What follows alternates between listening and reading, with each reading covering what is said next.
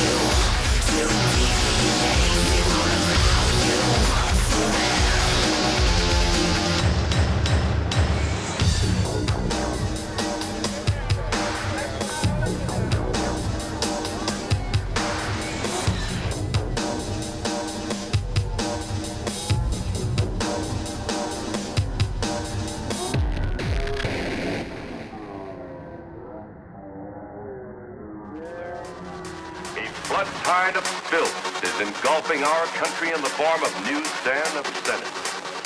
It is threatening to pervert an entire generation of our American children. We know that once a person is perverted, it is practically impossible for that person to adjust to normal attitudes in regard to sex.